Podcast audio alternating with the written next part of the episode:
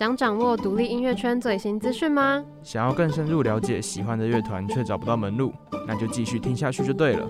您现在收听的是 FM 八八点五辅大之声，印地独乐乐。欢迎收听印地独乐乐，我是佩吉，我是可颂。首先，我们要先跟大家说，跟大家分享一些最近的专场表演。嗯，对。那在十二月三号的时候，南希可能在台北 Lexi 有巡回的台北场。对。那在十二月五号的时候，荷尔蒙少年会办专场，就是有关于他们的新 EP G E N Z。对。那这也回归到我们今天的主题。我们今天其实很开心，可以邀请到荷尔蒙少年上我们的节目，然后一起聊聊他们最近发行的这张 EP。哦，我刚刚说 G E N Z，那是他们专场的名字。然后他们这张 EP 叫做《美好年代两千》。我觉得我们先稍微介绍一下荷尔蒙少年好了。好啊。荷尔蒙少年呢是在二零一五年时成立，那他们是高中的热音社，分别是主唱永安，那他是热音社社长，那副社长是思雨，创立了荷尔蒙少年。那在隔一年呢，他们就入选了大团诞生高校插旗。其实我觉得高大团诞生这个活动会让蛮多就是新的乐团。就是崭露头角的、嗯，而且其实不止大团诞生，现在好像蛮多蛮多这种给就是会有新团来表演的活动，像之前的那个叫什么台北音乐不断电嘛，嗯，然后还有在在之前我忘记一个一个叫什么，反正也都是会有新的乐团来比赛，然后选出就是比较有特色的团之类的活动，对，这种都还不错。对，那后来呢，他们就开始在寻找新的贝斯手。那他们之后就认识了，因为一个计划叫寻光计划，认识了浩君。后来浩君呢就加入了荷尔蒙少年。那荷尔蒙少年就是他们有经历过团员的一些变动啊，所以目前的成员就只有浩君跟永安。那我自己觉得这张专辑比较，这我自己觉得这张 EP 比较酷的地方是他在讲 Z 世代这个东西，嗯、因为他 Z 世代其实就是在指。其实九九零年代到两千年出生的这段时间，然后称为 Z 时代吧。嗯、然后有的人可能会觉得这个时代的年轻人就是刚好经历在科技进步的那个时期，嗯、所以高速发展的时代。对，所以有的人可能会觉得我们现在这个时期的年轻人是一个烂草莓，或者是可能对于自己的生活没什么目标的一个族群。但但我觉得这就是我们这个时代面对的问题，耶。对啊，所以所以我觉得荷尔蒙少年这次就是做了这张专辑，同时应该也是想要让大家知道，其实 Z 世代自己真正内心的想法是什么。嗯，对，对啊，我觉得不是说我们这个时代比较烂草莓，我觉得只是面对的东西不一样。我自己觉得这张《美好年代二零零零》啊，他们的呃封面专辑还有颜色的风格设计，都是属于比较比较。嗯，好像也不能讲复古，应该说比较就是比较 Z 世代的童年回忆。不是复古，它就是有一点介于就是在科技科技带给就是科呃，我想一下要怎么解释，就是你说那个转折的前后吗？不是，我是说它的那个，我说它整个封面的设计，就是我我自己觉得《荷尔蒙少年美好年代二零零零》这张 EP 啊，其实看起来他们的风格比较偏向新媒体，就是。他们的设计蛮前卫的，感觉得出来。然后在他们其他 MV 制作上面，其实也看得出来非常的用心，因为蛮多都是永安自己剪辑啊，或者是自己拍摄的影音作品。但我觉得封面设计的的元素好像都比较是我小时候比较常看到的东西。哦，对啊，因为就加入了一些就是卡通啊，或者是一些。以前会出现的那种电视机，嗯，像就是那个电视机画面坏掉，那时候那个彩色，他把它弄成一个漩涡状的东西。对，所以我自己觉得，如果有经历过那个年代的人，应该看或者听这张 EP 的时候，应该会蛮有感觉的。那你自己最喜欢这张 EP 的哪一个歌曲啊？肯定是《闪闪》，它有一种有一种青春感。嗯，有一种青春感。嗯，怎么样的青春感？就是呃，我觉得是他他的。音乐整个设计的就就是很比较有活力的感觉，而且你看他他的副歌是，就是他的主要歌里面主要的对象是大姐姐嘛，嗯，所以比起来你就会觉得你自己就是你你一定是年纪处于一个比较小的状态，跟大姐姐比起来，所以你就会觉得就是对自己还年轻，讲一些好像有很老一样。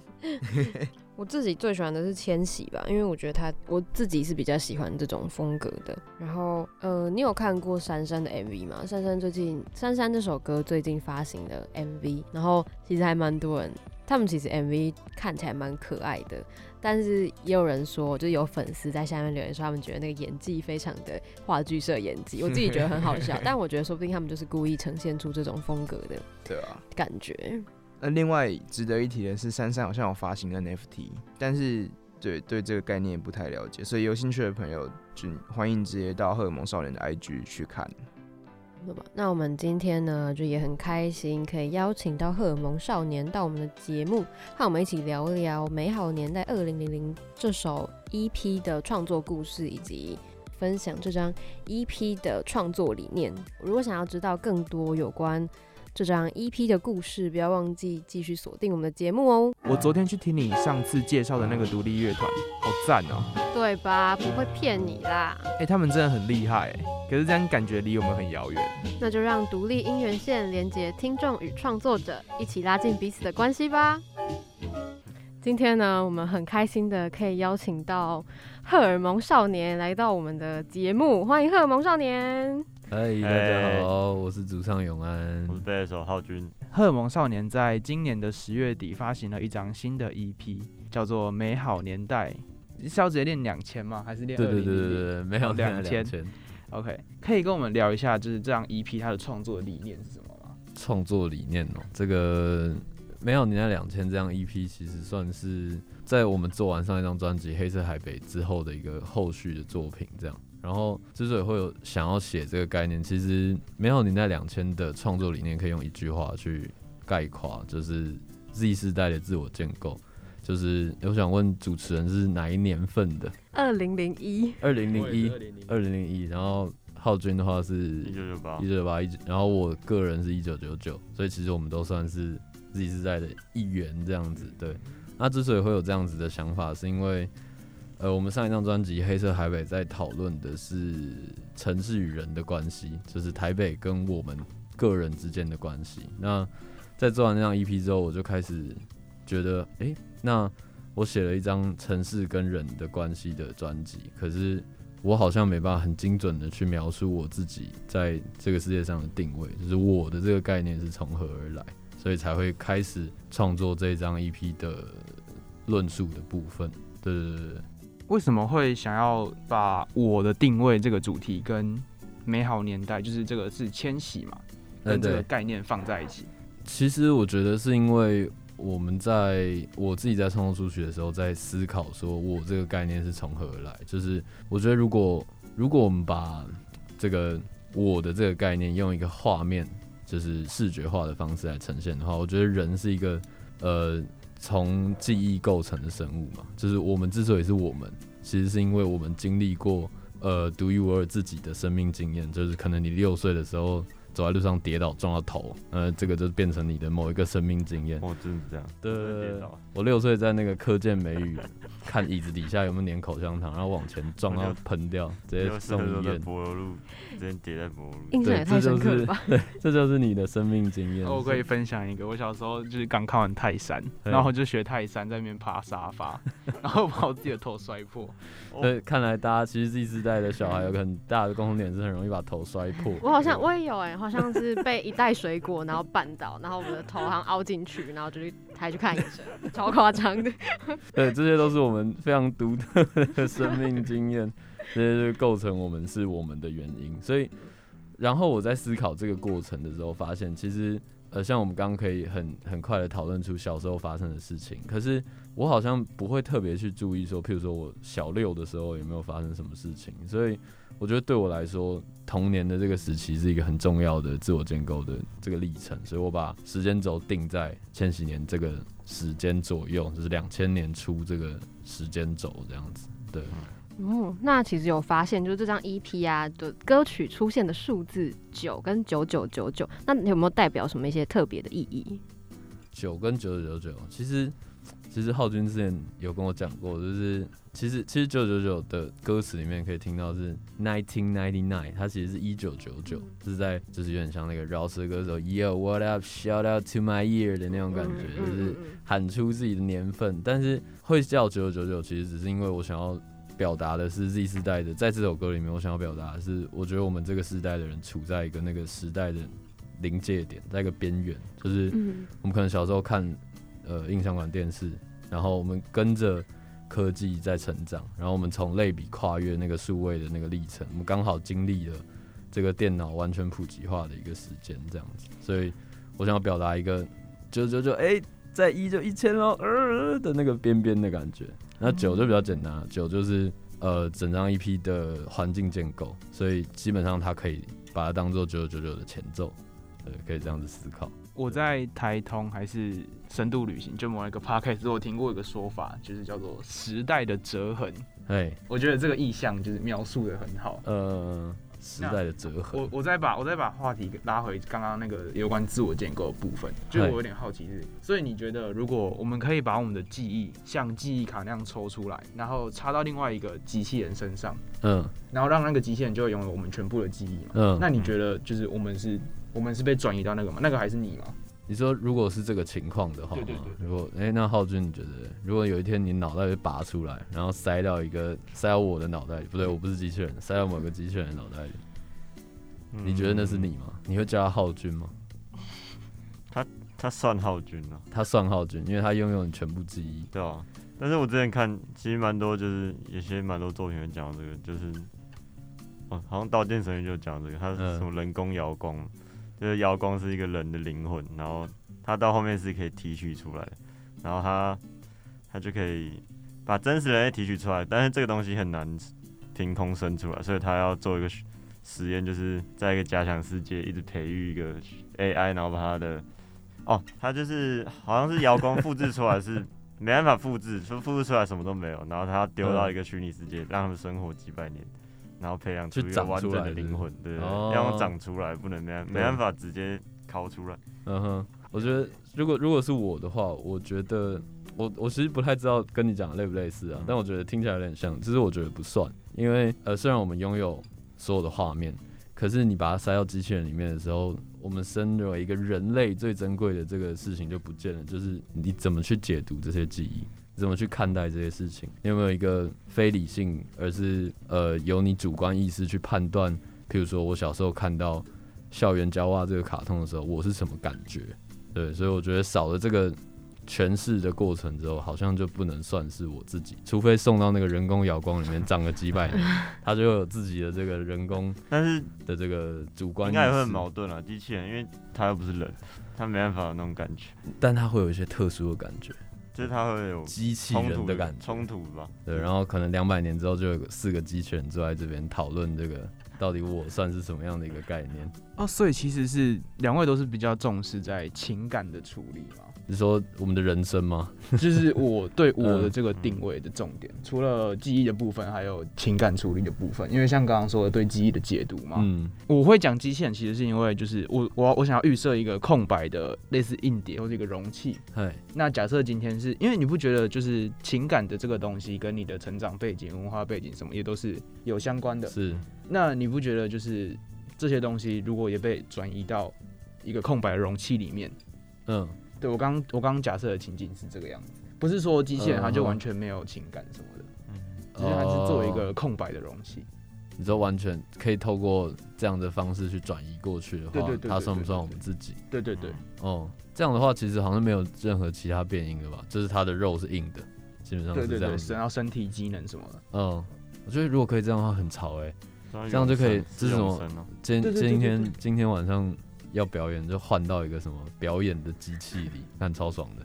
就是很多都讲这个，就是反正最后人类会怎样，会全部跑到一张 一张晶片里面。对，那如果未来真的可以这样的话，你们会想要吗？就是借由这种方式达到某种程度的永生？永生哦，我不要。我都不要，我不太想，都不太想嘛。我可以问一下，这个生物就是适合活差不多就是六十七十年，差不多就可以了啊，可以先撤了。对，我觉得太久哈，想起来就很乏。呃，好，那我们再回到这一张 EP，就是为什么会想要把《酒》这首歌放在第一首，有点像是一个 intro 吗？嗯，我觉得酒《酒》酒跟我们上一张专辑在做的那个坠落有点像，就是我觉得他们 intro 的东西就有点像是，譬如说我们在拍拍摄东西的时候，我们第一个那个场景建立的那个 master 镜头，就是我们透过听觉去去建立这整张作品的一个方向，所以像是。去年的那个坠落，就是我们的主角在坐太空船的过程中的环境音为主。嗯、那这张的话，就是一个比较 cyberpunk 的环境音，然后去做一些呃比较科幻的一点音效，然后去建构出一个大概的场景给听众，大概是这样子。嗯，我发现永安很习惯很用影像，然后去叙述一一种类型的音乐，跟你的创作模式是跟就读的科系有关系吗？呃，本人就是这个辅大电台旁边的这个文友楼的这个。那你今天回来有没有很就是熟悉或是怀念之类的？因为旁边被拆光了，我刚刚 很傻眼。我就他好像是在盖那个景观电梯。哦，我是说辅大附近。哦哦，最近做了很多改变。对对对对对，还好我毕业了，你们保重。小夜市也不见了，小夜市已经不见了很久了。小夜市 sad。那你们身为一个千禧世代，AKA Z 世代，你们有什么样的感觉跟想法？君呐，你身为一个 Z 世代的一员呢？你有什么感觉跟想法吗？此时此刻，感觉就是进化。怎么你每天都感觉在进化？对啊，感觉在进化很多。但现在的小孩可能没有这种感觉。什么意思？因为我小时候还在玩那个什么弹片，对，我不知道你们玩过，一个铁片的吗？一个橡胶，一个黄色小小圆圆，然后翻翻翻着，然后放在桌上，它会弹起来。哦，我玩过那个，忘记那。那完全我不知道叫什么名，但我小时候狂玩那个，嗯，然后在乡下来玩那个。然后回回我家也玩那个，所以你觉得就是你是一个 Z 世代，就是你可能小时候在玩这个，然后你现在每天在玩 VR 眼镜这样子。我也没说现在没有玩 VR 眼镜，但现在一直在那边划手机，就觉得够够够够够不一样，就是进步很快的一个、哦。不过我中班就开始打电脑，这样讲没什么说服。对对对，但是我觉得都会感觉得到那个变化，因为我有听卡带啊，嗯，小时候会听卡带，很多台语歌。他会把卡带还是磁带全部拉出来，然后这样比，这样转它卷回去。我对卡带的就是印象没有很多哎、欸，所以我就觉得差一两年，好像就是那个转变是非常大的。对，这就是在那个边缘，就是刚好前几年就是一个这样子。还有 DVD 啊，就是蛮常看的，嗯，突然就不见。所以你们的感想就是觉得科技的进步非常的快速吗？或是我觉得，我觉得 Z 世代的一个重点是我们对时间这件事情的感知有一点不一样。就是我们最近在跟我朋友讨论说，之前什么什么十九世纪的时候，他们在讨论未来主义的时候，他们就会之所以会这样，是因为那时候有汽车，他们觉得车开起来很快，然后很帅，所以他们就去思考一些很多交通工具的未来这样子。然后我觉得，像现在可能。朋友就我骑车到你家可能只要十五分钟，二十分钟，对，就可能以前会需要非常大的时间去做这个交通上的转移，或者是呃想法上的转移，譬如说我们在 IG 上面留言这种东西。对我觉得，对我觉得当代人对时间的这个观念有一个很大的差异。对我自己也一直在研究我自己对时间是什么想法。对。哎、欸，那那你觉得，就是对每个人来说，时间的长度是一样的吗？呃，应该就是绝对不一样。就是像是如果说我今天坐在这里讲话讲一个小时，跟我今天去后面那个操场跑步跑一个小时，那个后面的那个我绝对是觉得很久的。所以我们就可以回到相对论了，大概是一个这样的概念。相对论很赞诶，有一个有一个时空时空旅行，就是根据相对论那边弄。我们当初在查 Z 世代的资料的时候，其实我们还讨论了蛮久的，因为大家网络上对 Z 世代评价有好有坏，有的人可能觉得 Z 世代是一个经不起打击，然后没有办法，就是呃没有想要努力前进，就可能是草莓族之类的。然后，所以当初我们在讲 Z Z 世代的时候，其实有点想它到底是一个正面的词还是负面的词，但是所以我们就对于这个定义有一点模糊，加上我觉得其实跨越二零零零年之后的。呃，出生的小孩好像那算是一个 Z 世代嘛？其实我们对于这个定义其实也有点模糊。就是我自己的看法，就是我原本对 Z 世代的定义就是千禧年，就是两千年嘛。嗯，那就是从一九九九到二零零一，就经过了这个两两千年这一年，是一个很剧烈的转变过程。嗯嗯。但因为我是二零零一，所以我没有经历到那个过程。嗯。所以我就想，那那这样我还算是 Z 世代吗？哎、其实一直在我在就是过去一年中做了很多那个田野调查，应该算是就是一直 Google 了，然后呃。这个基本上大家会在 Google 上面看到 Z 世代的概念，大部分都是 bullshit，就是因为 很多都是那种什么的那个商业杂志要去评断说，哎，因为 Z 世代刚好要出社会，是是是，你们接下来要用的这些小狗们啊，是什么样的个性？大概是都是写给这种老板看的。然后，尤其是亚洲的 Z 世代的讨论，其实相对比较少。那我觉得 Z 世代这个概念跟独立乐团到底是什么很像，就是它其实算是一个比较相对没有那么精准的一个。概念。那如果说我来定义的话，我觉得 Z 世代就是，呃，它的有个重点是出生的时候就有科技产品，就有网络，网络这个概念就存在，但是又不是，呃，Z 世代的下一个世代叫做 XYZ 阿尔法，对，阿尔法世代，阿尔法世代的这个区间，呃，区隔点是行动装置，就是我们的 iPhone 或者是。呃，iPad 这种东西，所以其实基本上 Z 世代就是一个你出生的时候有电脑，然后你不是第一支手机，诶，应该说你不是一出生就有 iPhone 的这个区间，都算是 Z 世代的其中一个分子。对啊，我自己是这样定义。因为我小时候那些印象。也不可能是一九九九年，对啊对啊对，大概是二零零三二零。我是一九九九年八月，所以我四个月以前算是两千年以前的，好精准哦。九九九九是同一张 EP《美好年代两千》中的另外一首歌。嗨，那这因为在这首歌的歌词里面，其实可以感受到有非常强烈的焦虑感。那可以说这首歌其实是这张 EP 的核心吗？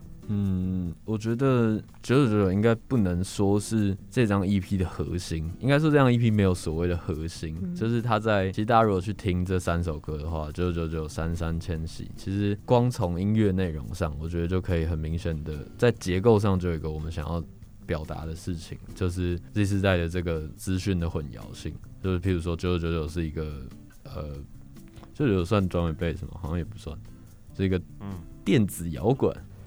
电子摇滚乐，对对对，就是一个这样的东西。然后三三就是 old school 的比较 disco funk 的东西，对对对。千禧就是日系的 modern 的 rock，就是它有各种不一样的曲风。然后这些东西其实都是这样一批的核心，就是这三首歌的曲风这么的不一样，这件事情本身就是这样一批的核心。对，所以九九九九应该不能算是核心，但算是很重要的一个部分。对。那因为我们刚刚有说到，就是从歌词上面可以感受到一种焦虑感。那你觉得是什么样的事情，或是什么样的情况，让你产生这种感觉，才会写出这首歌？嗯，浩君，你平常什么时候会焦虑？来访问一下自己自己，就是为什么？紧张吗？最近很多讯息，最近很多讯息，要回很多讯息。好啊，谢谢你帮我做了一个球，这个就是我觉得焦虑的来源，就是大家每天看这个。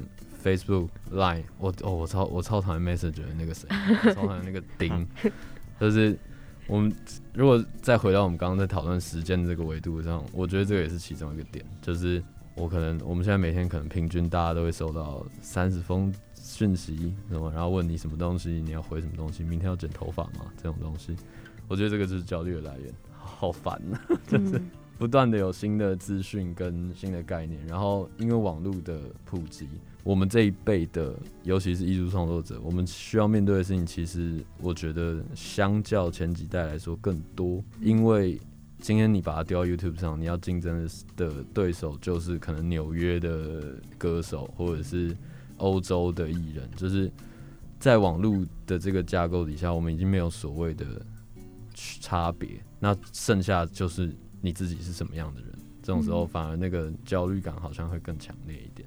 至少这两年的我是这样觉得，对，嗯，所以资讯量过多，其实也会产生这种焦虑感，嗯，而且就是他，他就是就可以直接侵入你，就是他传讯息，就是他传讯息就是直接敲你一下，但你不可能走在路上随时就被敲。你说走在路上突然说，哎，Hello，对啊，早安，我的朋友。在在网络上就是这样。对，我也我也有这个感觉，而且很强烈，就是我有一种自己的私人空间被被入侵，而且你没办法拒绝，对，这这种感觉就很就很讨厌，就他好像逼你把你自己整个完整的丢出来，对对对，然后更可怕的就是电话直接打来，我发现很多人都不喜欢接电话，我都会等电话响响完，然后再再再回他干嘛？怎么了？拍谁没接到？然后再打一通还是不接，但其实根本有听到。除非 我主动打，不然真的不太想接。那你们在面对这种焦虑感的时候，都会怎么样解决？解决还是就算了，反正就是。除非不用啊。我觉得就是先丢着，先把它拿去充电，然后听听什么舒眠音乐啊。有啊，我之前有在 FB 上看到一个那个美军速睡法，说什么就是我很焦虑的时候，就会想象我躺在一个平静的湖中，然后我现在抬头看到的就是星空。然后在一个木船上面，只有我一个人，旁边是森林这样子。对，这其实很有用的，就是一个放松练习，对吧？眼睛闭起来，想象你存在一个很奇怪的场域这样子。哦，我我有时候睡不着也会这样，我会就是想象自己在一个就是全完全白色，然后也没有墙壁，呃、就只有白色的空间，然后什么都没有。呃，但是哦，我有看到那个宿睡吧。但是我没我没有点进去，因为我上一个看到用美军当标题的影片是那个教你如何撕魔鬼毡，不被敌人听到声音，我觉得 那烂透了，那烂透，所以我就没有点进那个速睡法。速睡法算是比那个认真蛮多的。好，那在九九九九这首歌里面，它副歌的最后一句歌词有提到，就是会不会是上个时代留下的才华，而且出现还蛮多次的。那这句歌词的背后有什么特别的意义吗？嗯，其实这跟刚刚我们在讨论这个，就是空间上的比较，因为网络的架构造成空间上的比较更强烈，其实类似的概念，只是它是时间上的比较。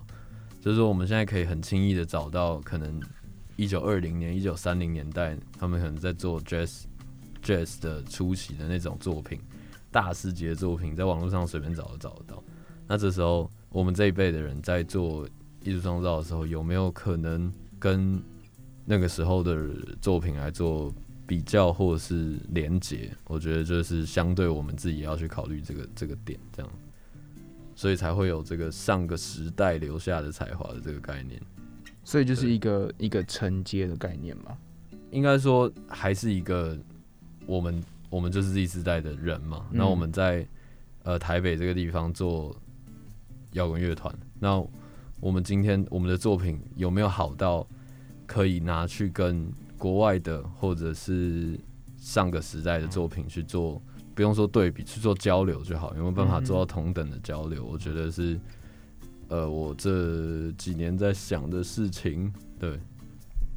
那这张 EP 啊，在创作手法上面跟之前作品有没有什么样不一样的差别？作品上，其实音乐上音乐性上差蛮多的，因为其实去年呃石墨离开之后，我跟应该说，我跟浩君一直在尝试用新的方式去做编曲吧。我觉得编曲差蛮多的，尤其是这一张，因为这张基本上就是我跟他两个人在房间弄出来的一张一张 EP。然后像譬如说九九九九，我们以前没有试过这么大量的电子鼓的元素，所以。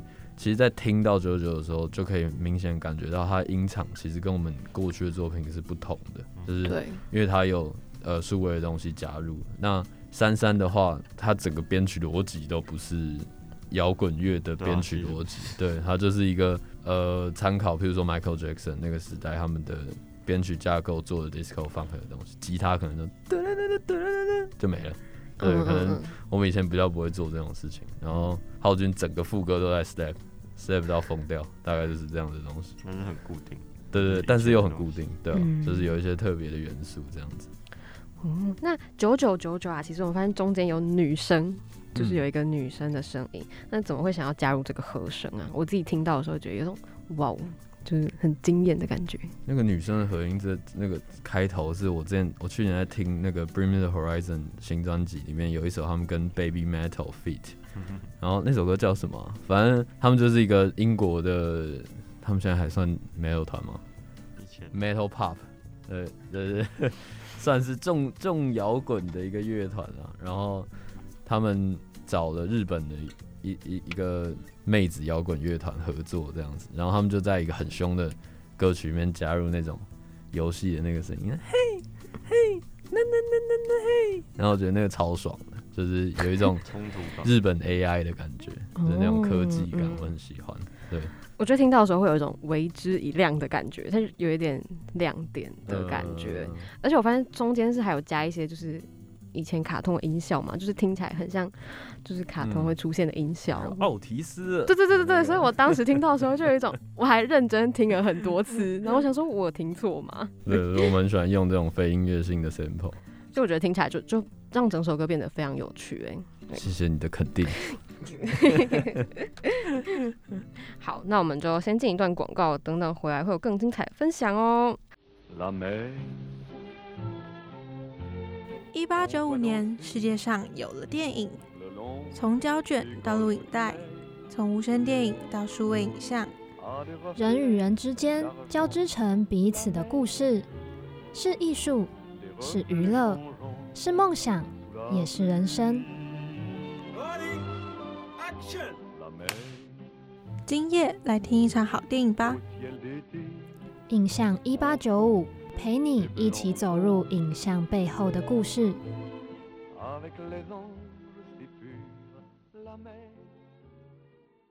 欢迎回到印地独乐乐，我是主持人佩吉，我是主持人可颂。那今天的来宾是荷尔蒙少年。嘿、hey，大家好，我是张永恩。嗨，我是贝斯手浩君。呃，我很好奇，就是《珊珊》这首歌是在什么样的心情下创作出来的？珊珊这首歌是在什么样的心情下创作出来？我要思考一下哦。或或者说，因为刚刚我提到，就是其实这整张专辑比较像是在建构一个环境。嗯，那每一首歌其实都是其中一个要素。对。那珊珊在这其中扮演的要素是什么？我觉得珊珊的来源其实是因为我自己在拍九九九的 MV 的时候，其实我们做了很多那个。呃，素材的收集，就是我们去找以前可能我们小时候看的卡通，比如说《胆小狗英雄》啊，然后呃什么那个叫什么《校园娇娃》之类的。然后在看《校园娇娃》的时候，我就发现真的有一种那种哦，我现在是小朋友啊，好开心哦的那种感觉。就是隔天要拍摄，早上四点要起来，快死定了。然后我自己一个人晚上坐着看卡通，然后就发现。校园娇娃其实对我来讲，可能是因为太久没看了，超过十五年没看之类的，然后就看到的时候就觉得哇，那个时空有点像是把自己拉回那个时候的的时间感知的感觉，所以所以就写了《珊珊》这首歌，就是我最喜欢的那个校园娇娃角色珊珊姐姐。所以你最喜欢珊珊哦？对啊，珊珊超正的啊！珊珊是绿色衣服，绿色的，对对对。我也觉得校园娇娃很好看呢，我觉得超好看。真的，哎、欸，浩君都认同了。卡通频道很多蛮好看的。哎、欸，校园娇娃是卡通频道的吗？校园娇娃好像是迪士尼吗？好像是迪士尼的。呃、哦，那我觉得那两台，对对，那两台都蛮好看的。那校园娇娃跟飞天小女警，绝对是校园娇娃。怎么会拿飞天小女警来比？比较辣、啊，因为一样都是。我还要看德克斯特。德克斯特是什么？哦，那个死神的那个。对，大鼻子不是不是，那是那是另外一个，那是另外一个实验室，对，还有一个金头发的女生，对，这是就是一个很矮的，然后戴眼镜的，橘色 Q 呃 Q 摸，哦哦哦哦，我知道我知道我知道，那个比较 modern 一点，那个蛮九九九九，嗯。我刚刚还有想问什么，是我忘记，不好意思，直接造成主持人忘记。那我们有看到啊，就是这次发行的 EP 简介中有提到，这张 EP 是一个全新的影音同步创作概念，可不可以跟我们分享一下这个概念？呃，其实这这就是就是音乐跟影像都我们自己做，基本上就是这个概念。那因为哦，嗯嗯是，就是我觉得是因为可能真的是因为我。的科系的关系吧，我也不知道。就是我觉得我好像慢慢的没那么满足于纯听觉的作品。就是我觉得可能也有可能是因为我们是独立乐团，什么事都要不是我做，就是他做，要么就是经纪人做。所以基本上呃，在各种方向，我觉得影像跟音乐有非常深的连接。就是其实做越久越发现，他们两个其实一模一样的事情，就是他们要在意的点是一模一样的，只是他们的接收的感官不一样。对，所以我觉得。透过 MV 这个算是一个练习吧，就是慢慢的把未来的作品往更多的媒介去扩展，这样子。对，而且这也是那个唯一一个，哎、欸，就第一次先拍，对，先先有影像概念，才有才有音乐，对，哦，对对对，顺序不太一样，对。因为我们目前其实只有看到九九九九这首歌的 MV，那之后会有计划出新的吗？绝对是有计划的。之后这珊珊跟千玺其实都有 MV，然后其实都拍完了，嗯、但我剪到快死掉了，所以再稍等我一下，快要上了。哦，所以然后你也是你剪的？对，没有错，这就是独立乐团，欢迎来到独立乐团的世界。那那在 MV，因为这是第一次就是自己做嘛。你说 MV 吗？对，哎、欸，其实我们之前也有做，也有二十跟陈烨的 MV 也是我做的，只是以前的概念比较没那么成熟，应该这样讲，嗯、就是没有这个我一定要自己做 MV 的这个这个。哦、对，我我还没看过陈烨的 MV，我很喜欢陈烨，但是我我还没看过他的 MV。欢迎去看，赞、嗯。OK，谢谢。好，那那在这一次的就是呃音乐跟影像的制作过程中，嗯、有遇到什么困难吗？技术上的难题，或者是？好可怕！讲到遇到什么困难，我就想到好多困难。那个时时空胶囊，浩君，你有没有遇到什么困难？我看你很困难。困难的只有永安吗？没有，浩君要整合很多东西。这这张我比较任性一点，就是强迫浩君陪我一起玩这个概念。然后我觉得比较深刻的，应该是因为我们这一张的 MV 其实比较多非传统剧情片的东西，譬如说，呃，有像九九九九，其实它的在概念上其实蛮偏向录像艺术的概念，就是我用了印象馆电视，然后又用了图形的论述，所以我们有遇到几个比较技术端的问题，像是。我们要怎么创造出一个镜渊的效果？就是我们在 MV 里面可以看到我跟浩君在那边耍帅的，嗯嗯，然后那个重点其实是我透过现场的方式，不是后置的方式去拍摄出我们有一层一层一层一层一层的那个叠加的画面。那在这个叠加的画面，我们要怎么去呈现？跟它的概念是什么？就是先讲它的概念是什么？它的概念就是像我刚刚说的，人是记忆的动物，所以我们在视觉上把我自己拍下来再去叠加的时候，它就是一个有时间轴的自己的概念，这是在就是视觉上的的逻辑。但是这论述讲很好听，但回到拍摄的时候，你要怎么把它拍出来呢？就要开始研究了啊。然后我们就在那边研究什么投影机啊，然后怎么把相机接到投影机里啊。然后电视墙的话，可能要去写一个城市啊，没有认识资工系的朋友，所以先不要这样子。大概就是这些问题啊。对，音乐上反而其实问题相对比较少一点，因为毕竟我们也做几几张，第三张了，嗯，相对的其实大家都比较知道要干嘛。对，那你们有受到疫情的困扰吗？哇，好困扰，好困扰，好困扰。我们目前访的集团都觉得好困扰哦。谁谁谁有困扰？Control T 啊，还有东波都蛮多，都有困扰。我们就是那个啊，我们就是去年发专辑的，发专辑了，疫情耶，然后最后很。就是很感谢安全的把那个人物办完，嗯、然后今年发一批发一批哇，暴增三级耶，大概是这样的概念。但是谢谢谢谢大家，我们其实其实今天哎、欸、昨天有好消息啊，今天今天今天什么好消息哦？今天我们票卖完了，嗯、哦，恭喜恭喜！对，但是下礼拜好像还会加开，因为可以站起来了。摇滚乐要复活了，那要不要跟大家分享你们接下来有什么样呃新的活动？新的活动，嗯、我们今年度新的活动就是十二月五号，荷尔蒙少年 Hormone Boys G E N Z 专场演唱会，在台北 Legacy。浩君，现在是不是没有票了？现在没有。那下礼拜还会有吗？可能哦，有了，哦、应该有。今年差不多就是一个这样子的形象，对。好喂，那如果就是有兴趣的听众朋友，就是可以赶快关注荷尔蒙少年的 IG 或粉专，看看有没有新的票可以试出，然后十二月就可以去听专场了，太棒！很久没听专场嘞，因为疫情的关系。真的？那你们之前有没有考虑过要做线上的那种演出啊？因为之前有看过有其他乐团做线上的演出。线上啊，其实其实对啊，其实线上有几个重点呢、啊，就是说。呃，线上哇，怎么变得好像在发表证件呢？我们这个线上会有几个问题啊，就是说啊，这个线上其实最基基础的就是在台湾做线上的成本很高，然后技术其实真的有点跟不上国外，就是在成音上，线上的东西真的很容易，真真的真那真的很难了啊。然后还有就是我觉得表演这件事情不是尤其是乐团吧，我觉得传过去，对，就是你很所有最重要的事情，在透过网络传过去的时候都会不见。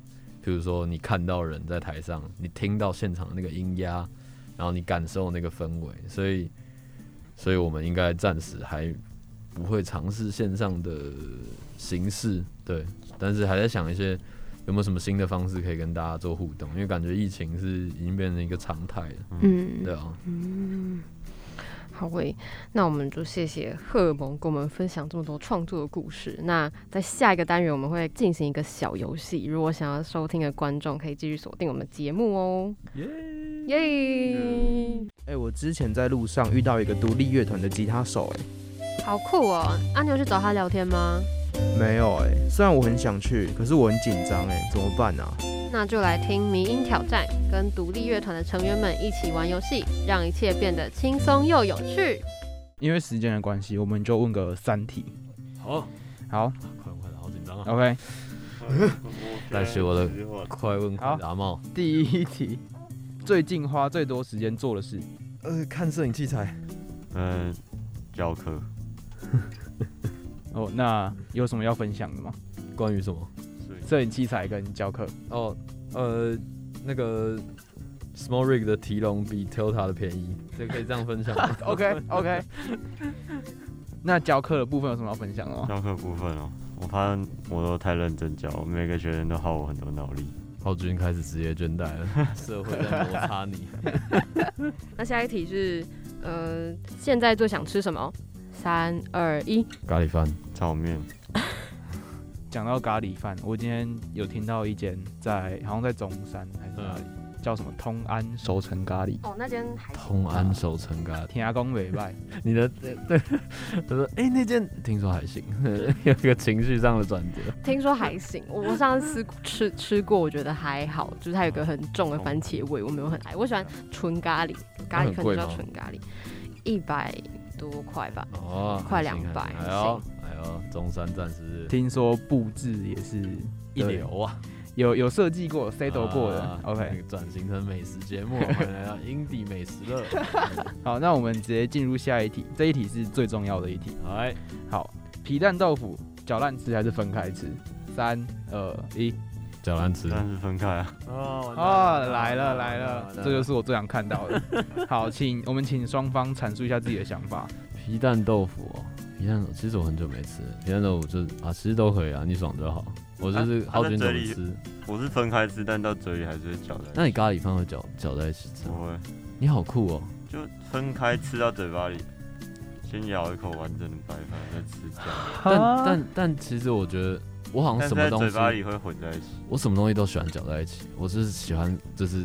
把它弄进去，然后哎，对对对对对，每一口都吃到每一种颜色。对，就像就是饭还没搅开的时候会有个香味，你搅开的时候就没，而且很容易就冷掉。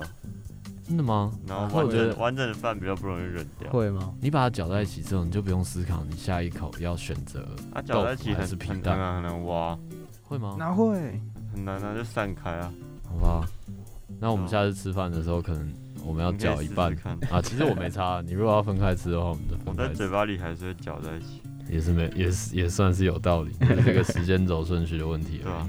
好，那我们今天非常感谢荷尔蒙少年，谢谢，谢谢主持人，谢谢，谢谢你们跟我们分享这么多有关音乐创作的故事。然后，如果喜欢他们，或是想要持续关注他们音乐的话，可以到他们 IG 或是粉丝专业上面都有更多资讯。下礼拜记得看有没有票可以抢啊！对。没有错，没有问题，谢谢大家，谢谢。听完刚荷尔蒙少年和我们一起分享的故事，相信大家一定对他们有更深的了解。对，大家也更知道这张专辑想表达的意思。对，如果有兴趣的话，也可以上他们的 IG 或是 Facebook，然后里面都会有更详细的资讯。没错。那我们今天节目就差不多到这边了。我是主持人佩吉，我是主持人可颂，我们下礼拜再见，拜拜，拜拜。